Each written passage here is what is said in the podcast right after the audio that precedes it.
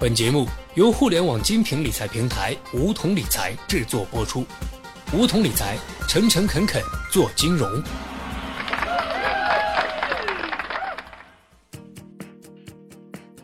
收听梧桐电台，掌握理财要领。大家好，我是梧桐小学弟。你能卖什么，决定了你的收入最终落在什么档次。最高端的是靠卖信息赚钱，信息不对称是白手起家最快的捷径。越不对称就越有钱。古代消息迟滞，商旅靠 A 地买 B 地卖的差价就能赚取巨额的财富。这是因为什么东西在哪里稀缺的信息是差价的关键，一旦掌握就站到了价值链的上游。据小学弟观察，许多高级打工者因为最初没有本金，只能从底层打工干起，但一旦做到高阶，掌握大量信息资源之后，几乎都会从做业务切换到做信息掮客 （Rainmaker）。靠撮合行业内的交易来赚钱，这种撮合交易只需要牵线搭桥，连本金都不需要，只要做成一单，一年里剩下的日子就可以歇着了。这种钱赚起来可比自己亲力亲为，比老黄牛要划算得多。垄断了信息交换节点的人，往往在体系中拥有最大的议价权，什么都不需要自己干，光靠制定游戏规则就能赚钱。我身边一位资管公司的小头目，团队十个人。二零一五年，项目分成一千万，自己一个人拿走八百五十万，手下九个人分剩下的一百五十万，活都是手下干的。而手下那些人因为处于信息链的下游，所以汤是有的，肉就没有了。更 low 一点的例子有吗？当然有，那就是经常被白领们嘲笑的房地产中介。尽管这十几年来穿着廉价西装的中介们一直被认为和洗剪吹是一个档次，但这波房地产交易大潮确实让这个行业赚得盆满钵满。许多屌丝因此逆袭成功。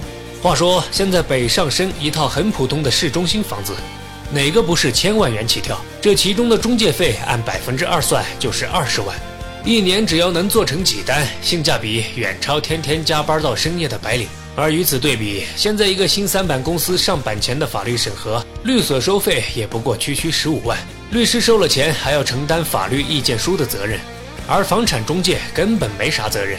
既不需要文凭，也没见他们做太多事情，十几万、几十万的中介费轻松入袋。除了商业掮客，还有权力掮客，更加无本万利。最不划算的是靠卖自己的时间赚钱。大部分人没本金、没人脉，空有时间，所以只能靠卖自己的时间来赚小钱，俗称讨生活。我本身也是专业人士，所以很理解那些靠卖时间的人的困惑。普通女孩子从小刻苦念书，工作后披星戴月，加班加到颈椎出了毛病，也不过一个月几千块。网红直播们撒撒娇，唱支歌就一年上百万的入账。这样想想，确实很难让循规蹈矩一辈子的人接受。卖时间的钱赚得最辛苦，是因为同质化竞争者以时易计，卖时间的人面对买方几乎没有议价能力，只能在食物链的最下游任人宰割。这当中聪明一点的人，靠逼着自己念书、进修、升职来增加劳动效率，能多赚那么一点儿；而大部分智力无法支持提升劳动效率的人，就只能靠增加劳动时间长度来增加收入。凌晨三点就起来摆摊的重庆小面夫妻和加班到天亮的职场精英，并没有质的分别，他们的收入和自己的劳动时间长短挂钩。想要跳出卖时间的泥潭，关键的关键是降低劳动边际成本。或者寻找能够降低劳动边际成本的领域。有人曾经讨论，为什么顶级的对冲基金比起顶级的投行业务，赚取的财富要高出一个数量级？恐怕也正因为如此，资金管理规模增加十倍等于收入增加十倍，工作时间并不成线性的也增加十倍，可能只需要多花一倍，甚至和原来差不多。而那些收入增加十倍，工作量也跟着增加十倍的人，就只能继续依赖卖时间。人一天只有二十四个小时，意味着靠卖时间来赚钱是有产能上限的。这就是为什么卖时间赚不了大钱的关键。最轻松的是用钱来赚钱，房产增值、房租、利息、股权收益，这些都算靠钱赚钱。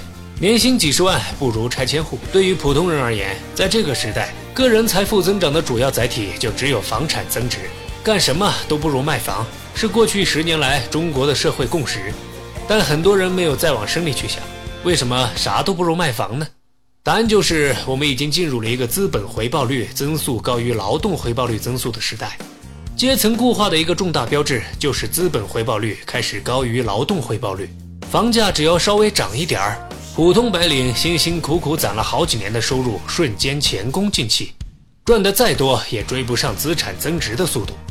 你们看那些投行精英，一堆又一堆 sell side 的人以跳去 buy side 为上岸目标，体现的也是劳动回报率和资本回报率的差异。现在只有极个别的行业，比如互联网，它的劳动回报率的增速才有可能高于资本回报率的增速。所以，这其实也可以作为判断一个行业是否是朝阳行业的标尺。香港人把买房叫上车，把工薪阶层购置的第一套楼盘叫上车盘，其实特别形象。想象一群人跟着汽车跑，只有你能跳上这辆车，你就是在车里坐着躺着，也比外面那些追着跑着的人要移动得快。这就是靠钱赚钱的魔力。当靠钱赚钱和前面说的信息垄断相结合时，威力就更大。有人在国内某景点外承包了一个庙，稍作装修，一年的纯收益是四百万。接下去只要躺着数钱就好了。好了，本期节目就到这里。那么今天的梧桐电台，大家是否有所收获呢？加入梧桐，交流投资理财的那些事儿，和我们一起边学边赚。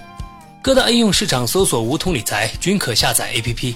现在注册还可免费获得一万元理财本金哦。下期节目，小学弟与你不见不散。